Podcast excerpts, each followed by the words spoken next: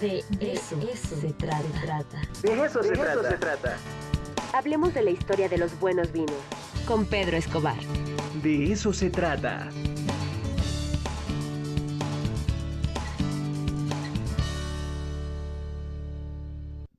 Pues hace unos minutos estábamos hablando de la michelada, de la Feria Nacional de la Michelada, y bueno, pues ahora eh, otro, otro, otro aspecto del hedonismo que es el vino con nuestro queridísimo Pedro Escobar.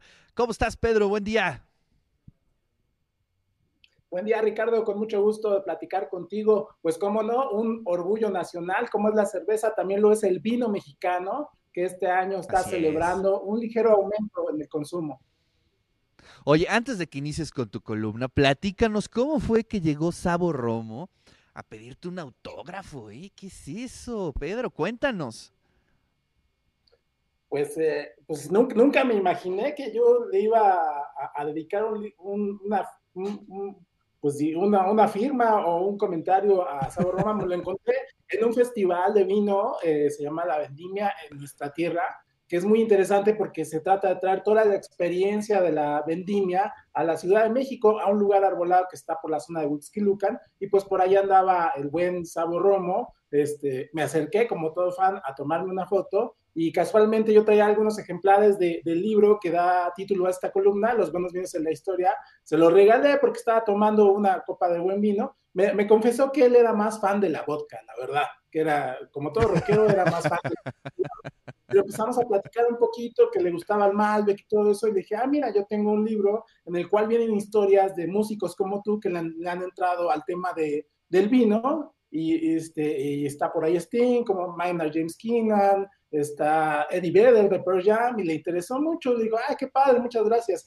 me, me, va a interesar mucho. Y luego me, me dijo, este, pero pues ya deberías escribir algo de, deberías escribirle algo y yo no entendía así, dije, pues sí, pues ya escribí estas historias. Digo, no, que escribas algo para mí en el libro. Y fue así como, surgió la historia de haberle, haberle dado una firma a un caifán, este, algo que nunca wow, Pues sí, ahí está para, para el anecdotario de, de, Pedro. Sí, la verdad vi la foto y me dio mucho gusto. Además, bueno, pues, eh, pues Sabo Romo es todo una, toda una figura, ¿no? Este, del del rock en nuestro país y bueno, pues se veían bien los dos ahí en esa foto. Pero bueno, vámonos con la columna, Pedro.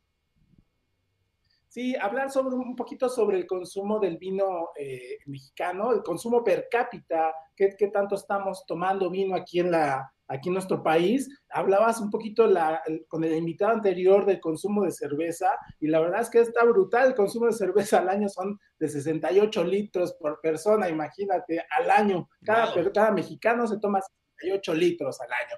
Pero el consumo de, vino mexicano, si bien ha tenido un aumento eh, exponencial en los últimos 15 años, eh, eh, ya está rondando entre los 950 mililitros y los 1.1200 mililitros, es decir, más de una botella de, vino al año por mexicano, pues todavía se queda muy lejos de los principales consumidores eh, en el mundo. Particularmente te quería hablar yo de Latinoamérica, donde el consumo está liderado por países como, como Argentina, que además de tener una gran producción de vinos de calidad, pues consumen al año 24.5 litros de, de, este, de, tintos y de blancos y de todos estos buenos vinos que se hacen por allá, seguido de países más pequeños en extensión como Chile con 21.8 litros o Uruguay, que es un país muy chiquitito, pero que también tiene, tiene una larga tradición, un gran calado en la tradición de, hacer vinos de calidad como el Tanat, que es muy particular de esa zona, y por lo cual consumen 23.8 litros eh, de vino al año.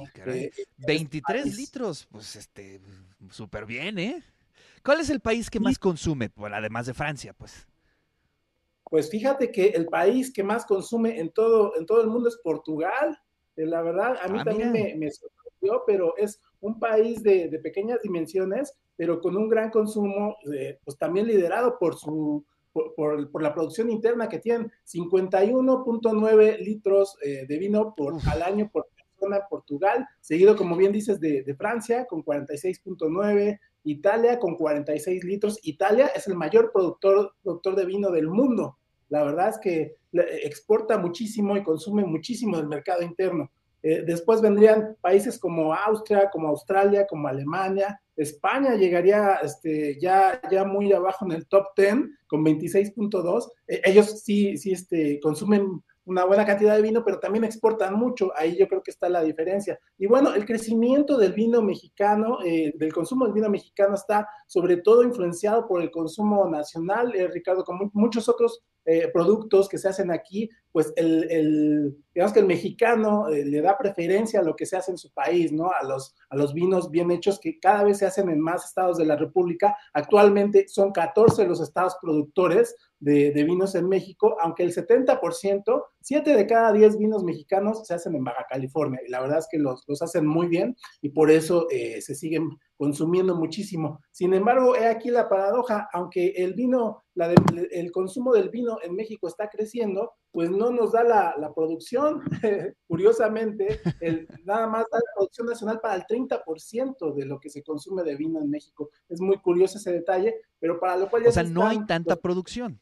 No alcanza. Sí, no es producción. La verdad es que son pocas hectáreas comparadas con las que hay eh, en otros países del mundo y pues por eso ya se están tomando acciones en el, a nivel de, empresarios, de asociaciones vinícolas y del gobierno federal para tratar de doblar el número de, hectáreas cultivables de uva para vino, que se, se, conoce que se da muy buen producto, muy buena fruta, con potenciales características para la elaboración de vinos de calidad y pues eh, dentro de estas acciones pues está eh, pues incrementar la cultura del vino, ¿no? Llevar este conocimiento a cada vez más, más posibles consumidores de este producto nacional. Oye, pues buenos datos, ¿eh? Bueno, eh, efectivamente es interesante cómo el sur de América eh, siempre ha tenido una tradición muy, muy, muy eh, importante en el consumo. Y bueno, pues México ahí va, ahí va, pero ante la cerveza y ante otras cosas, la verdad es que todavía hay un abismo. Yo te voy a confesar que desde que tenemos esta columna, eh, aquí en el de eso se trata, ya me compro mis botellitas de vino. Yo no le entraba al vino, pero sí, ya poco a poco, y la verdad es que me está gustando. Eh, te podría decir que hay momentos en donde consumo más vino que cerveza, y bueno, pues ahí está, ¿no? Para eso sirve un poco la columna.